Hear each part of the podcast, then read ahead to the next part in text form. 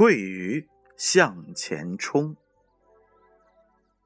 这个时节，成群的桂鱼正随着寒冷的洋流经过这里。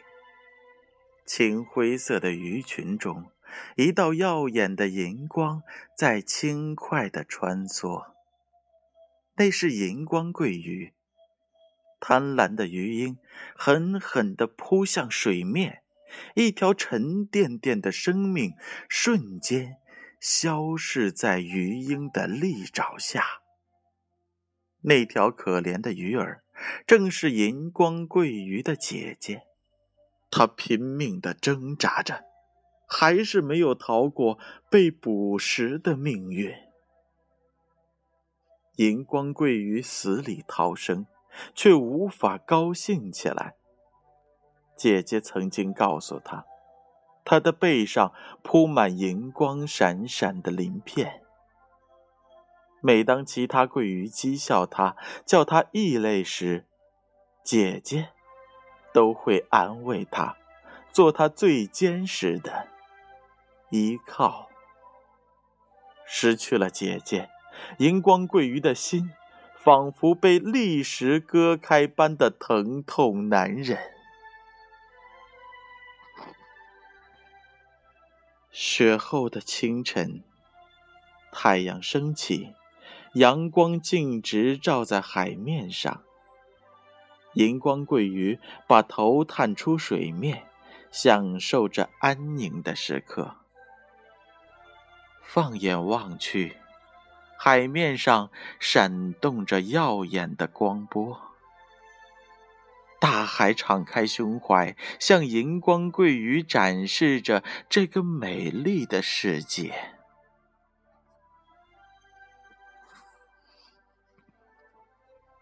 水波微微荡漾，是谁游到了银光桂鱼身旁？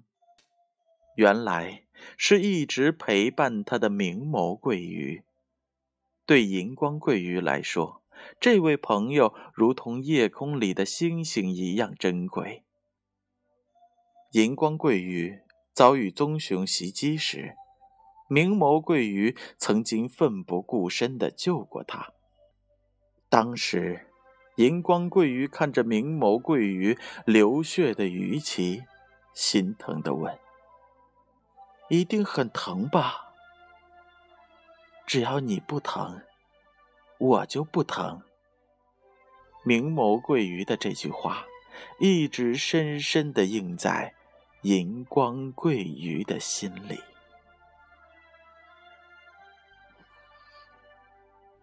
时间如流水般的逝去，桂鱼群所在的水流中，多了一股新的味道。这味道，那么的陌生，又那么的熟悉。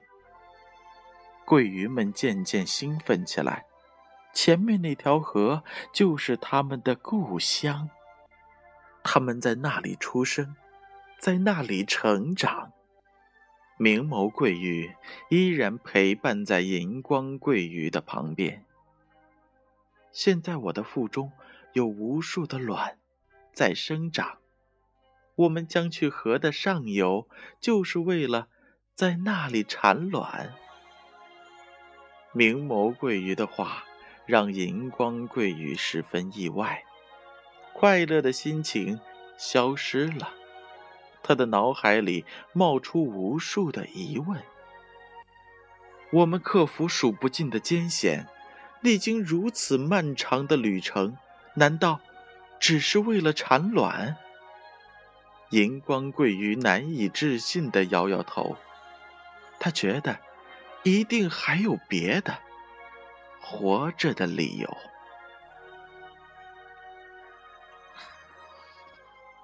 这一天，何伯伯对银光桂鱼说：“你真的很像你的父亲。”银光桂鱼吓了一跳：“我的父亲？”您认识我的父亲？你父亲曾是鳜鱼群的领袖，他带领五百条鳜鱼回到这里，那个场面可壮观了。往后怕是再也看不到那样的景象了。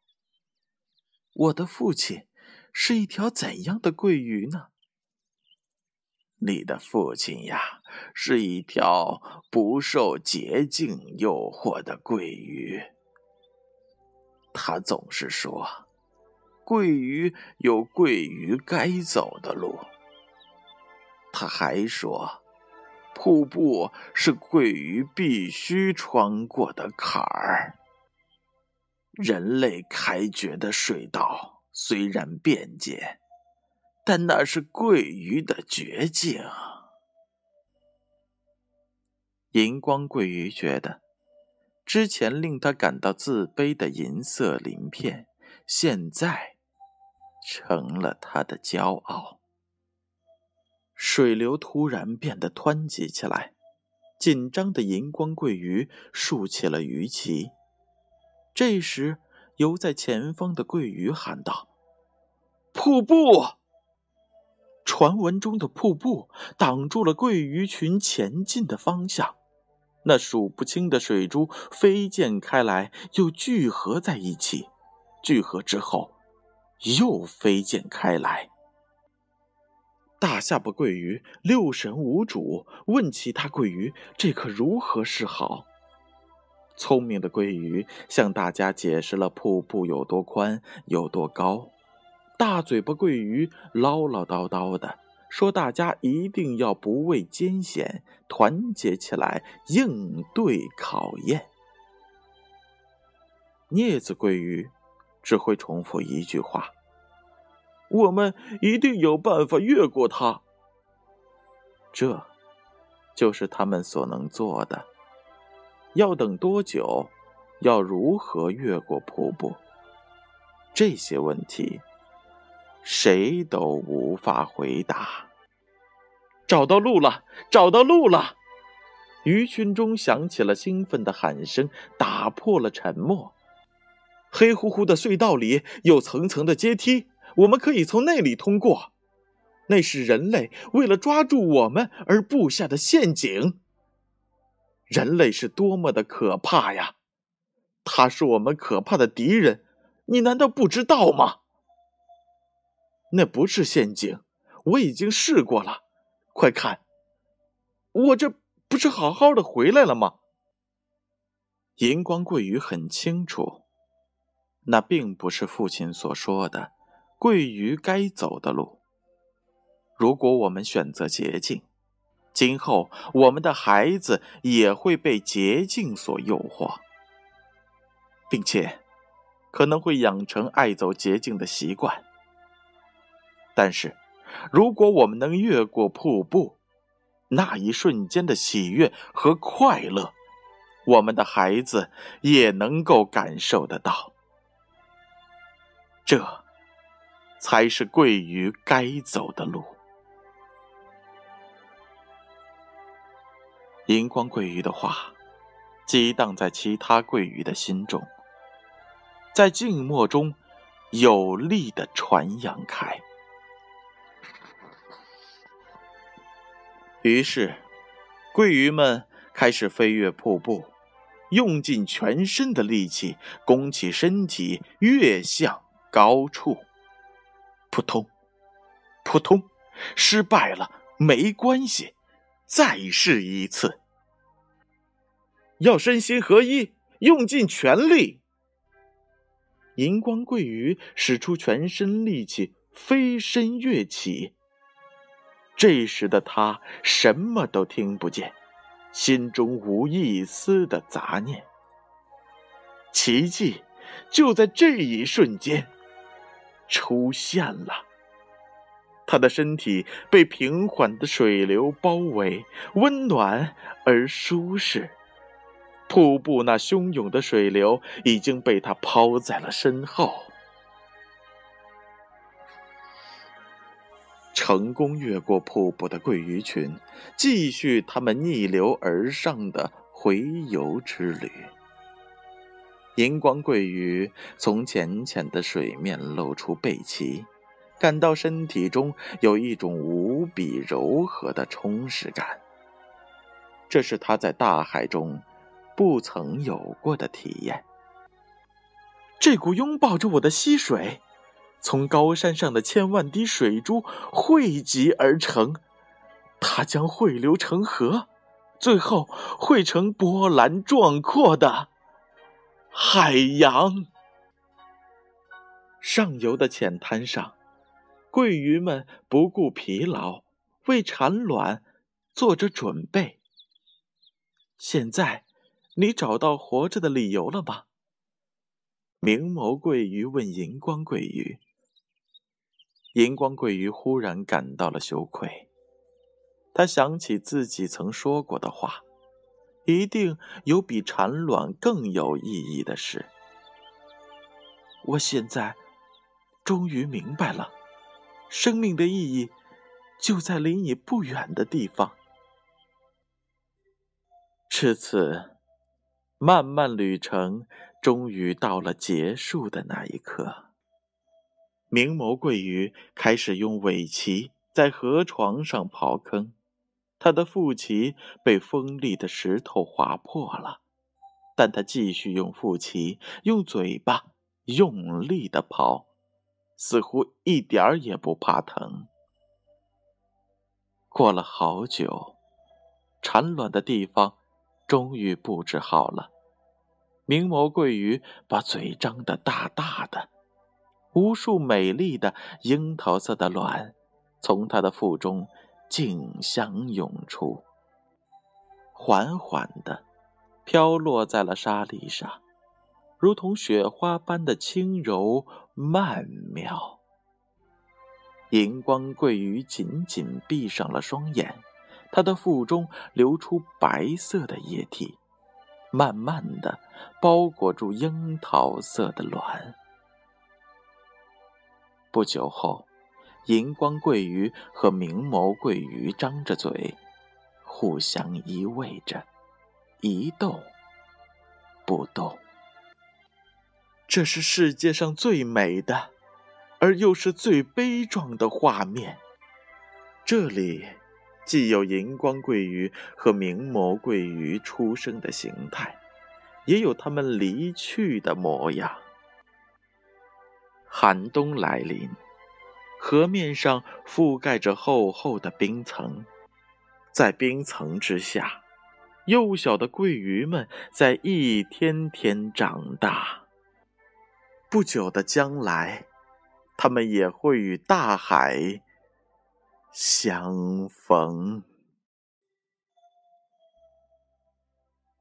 小朋友们，这一则故事讲完了，接下来我们看一看作者。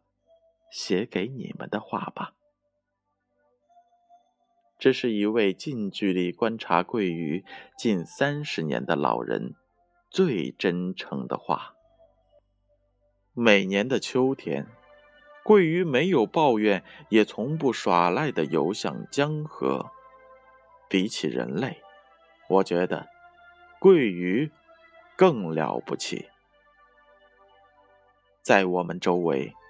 很多人为了生活离开了自己的家乡，这些离乡人中，把自己的故乡忘得一干二净的不在少数。所以，看着数百条桂鱼成群结队的游向江河的壮观景象，我总是忍不住的发出由衷的赞叹。就是这样，桂鱼真是一种神奇的鱼类。来到这个世界后，就到了距离故乡一万六千千米远的海洋旅行。三四年以后，在不远万里回到故乡。回到故乡的桂鱼产卵后，会在产卵的地方失去生命。他们经历千辛万苦回到自己出生的地方，就是为了产卵、繁衍后代，桂鱼的这种生存模式深深的触动了我的心灵，于是我下定决心要将桂鱼的故事描绘出来，告诉大家。要想观察桂鱼，亲自去江边当然是最好的。但是如果你不方便去江边的话，就看看这本书吧。